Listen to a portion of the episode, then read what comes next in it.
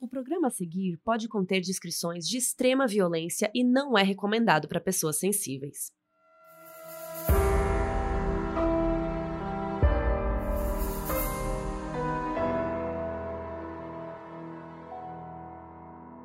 Oi Brasil, eu sou a Carol Moreira e eu sou a Mabê. E hoje a gente vai falar de um dos criminosos brasileiros mais notórios dos últimos anos. Estamos falando do Pedro Dom, um chefe de quadrilha que tocou o terror no Rio de Janeiro no início dos anos 2000. E agora esse caso real virou série, porque acabou de lançar a primeira temporada da série Dom no Amazon Prime Video. Mas a gente não vai falar só dele não, porque tem outro personagem igualmente importante na história. O pai dele, o Victor Lomba, que era policial. E com isso, temos um pai e um filho de lados opostos por conta de um inimigo que destruiu a vida dos dois: as drogas.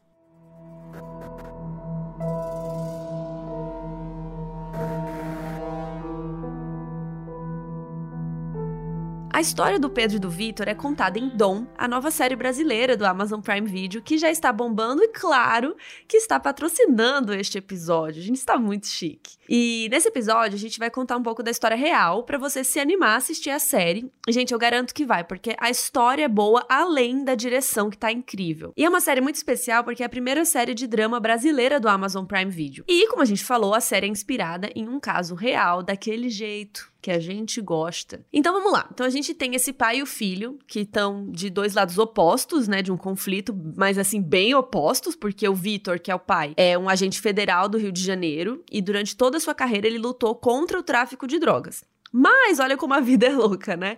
O próprio filho dele, o Pedro, é usuário de cocaína e se torna líder de uma facção criminosa que rouba prédios de luxo. Ele acabou ficando conhecido como Pedro Dom e se torna um dos criminosos mais procurados do Rio. E no meio dessa grande guerra contra as drogas, fica um pai e um filho sem saber como lidar. Afinal, né, a missão do pai é prender o filho, então o que, que, vai acontecer. A série mistura drama e ação, tem um elenco maravilhoso. Quem interpreta o Dom é o Gabriel Leone, que já fez várias novelas, e tem também a Isabela Santoni, que é ótima, ela fez Malhação e tal, já tá aí no rolê. São oito episódios de mais ou menos uma hora, e uma curiosidade é que essa não é a primeira vez que tentam contar essa história na ficção. Isso porque anos atrás, o Victor Lomba, né, o pai do, do, do Dom, ele entrou em contato com o Breno da Silveira, que é o diretor da série, para fazer um filme. E o Breno chamou o Tony Belotto, o guitarrista do Titãs. Ó, gente, olha. Olha o que é, do nada, o né? guitarrista do, do nada, Titãs. o guitarrista do Titãs. Pra quê? Pra escrever o roteiro. Então seria o Breno, diretor, e o Tony, roteirista. Só que o projeto acabou não indo pra frente e ficou engavetado. Até que em 2017, a Malu Mader, que não conhece, a atriz, né, e esposa do Tony Belotto, achou o rascunho do manuscrito e o Tony falou: putz, isso dá um livro. Então, tudo isso aqui tá acontecendo por causa da Malu Mader. Porque ela achou esse papel. Resultado: em 2020, o Tony lançou um livro de ficção inspirado nessa história que também se chama Dom, que acabou sendo uma das várias inspirações para a série. E, gente, eu fico muito feliz, eu que estudei cinema, audiovisual, né? Eu fico muito feliz que a gente esteja cada vez com mais séries brasileiras nos serviços de streaming, né? Ainda mais quando a série é boa assim, né? E é uma coisa que a gente sempre fala aqui, gente, se vocês gostam, compartilha, conta para as pessoas, postem sobre, que é super importante a gente valorizar o conteúdo que está sendo produzido aqui, para que mais conteúdos como esse sejam feitos. Sim, porque a gente tem até todo um mercado aqui nacional, né, que trabalha com audiovisual e às vezes não tem muito, a cultura não tem muito apoio, né, e a gente fica aí perdido. Eu tenho muitos seguidores no meu canal do YouTube, fazendo merchan aqui, que eu falo muito de cinema e como é estudar cinema. E muitas vezes as pessoas falam, ai, mas como que eu faço, né, o que que eu vou fazer da minha vida, vou ser pobre pobre. E não, a gente tá aí cada vez mais lutando, tem cada vez mais conteúdo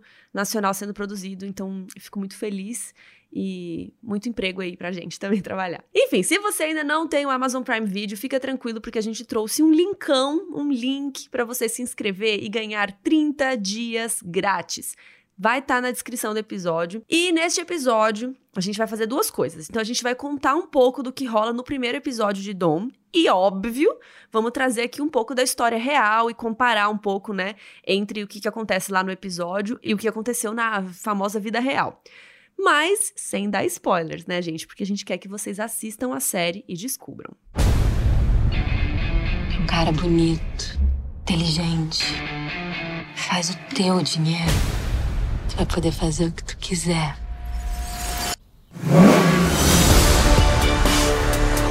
Eu quis salvar o país. E eu não olhei pro meu próprio filho. Então vamos lá, vamos comentar o primeiro episódio que se chama Filho Não Vem com Manual. Inclusive, eu adorei esse nome. E trazer umas coisas da vida real. A série se passa em diferentes épocas, então no tempo presente a gente tem o Pedro com 18 anos, o pai dele, o Vitor, né?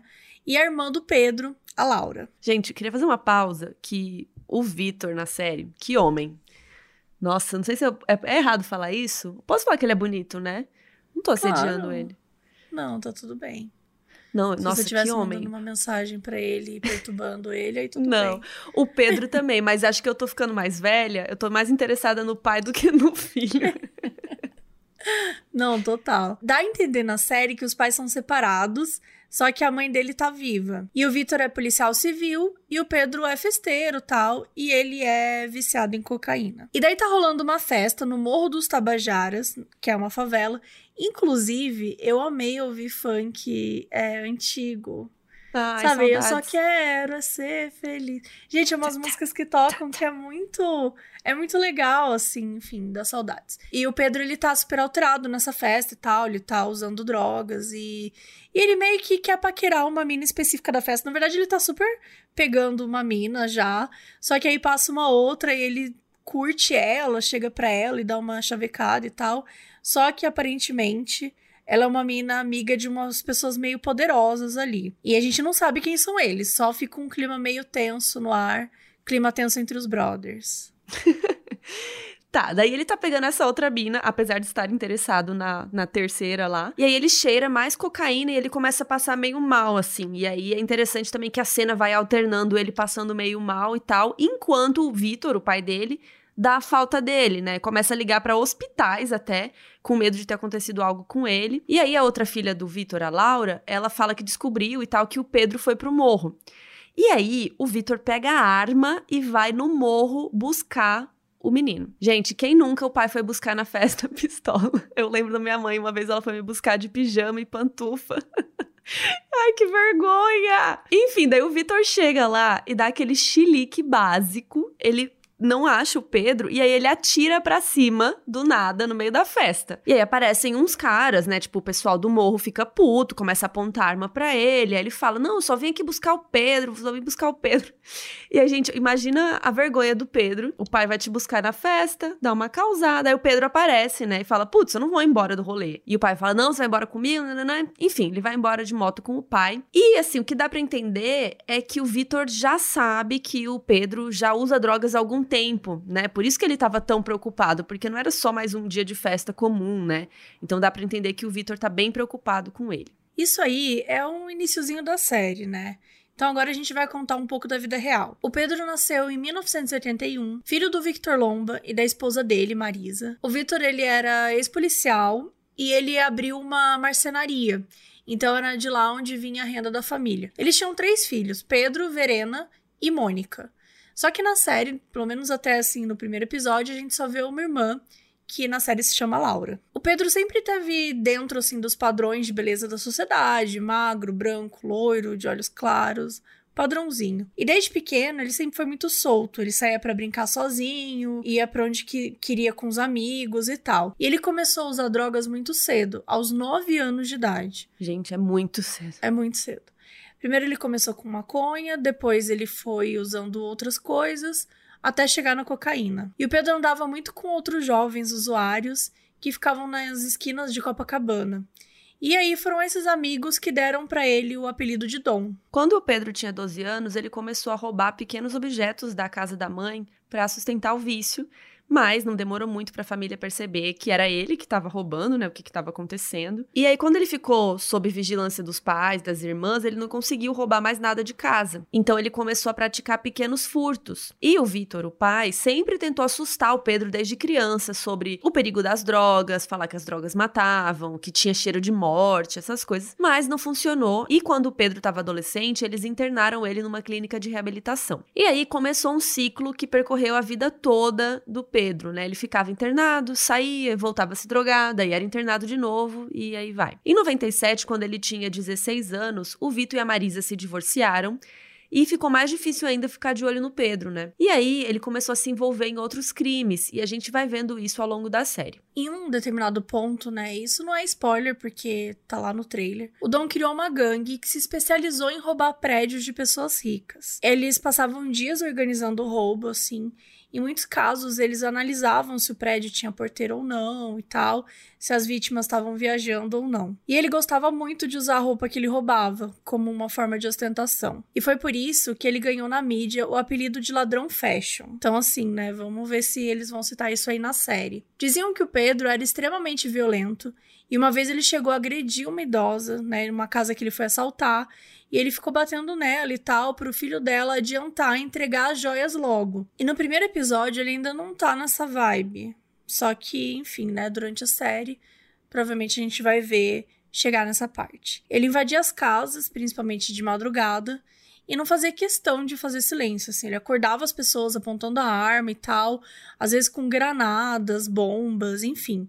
E ele fazia tortura psicológica com as pessoas enquanto assaltava a casa. Você é meu filho. É um pedaço de mim. Não vou desistir de você. Nunca. Então já sabemos do presente e agora vamos ao passado, né? Agora a série volta Agora a gente tá falando da série, né? E a gente tá no Rio de Janeiro em 1970 e temos o Vitor Dantas, que é o pai do Pedro, só que aqui ele está jovem, né? Nos anos 70. Ele tá mais ou menos na mesma idade que o Pedro tem no presente. Daí, o pai do Vitor quer que ele vire médico, ou alguma coisa assim, sabe? Que é aquelas profissões, né? Aquela coisa. E é interessante porque o episódio chama Filho não vem com manual, né? Então a gente vê a relação do Pedro com o pai Vitor e a relação do Vitor com o seu pai, né? E o Vitor, ele resolve sair de casa porque ele, ele gosta de mergulhar. Ele gosta de fazer apneia, sabe? Mergulhar fazendo apneia é aquele negócio que é só com o ar do pulmão mesmo. Não tem aquela aquele cilindro de oxigênio, né? Você segura a respiração e Deus no comando, vai indo.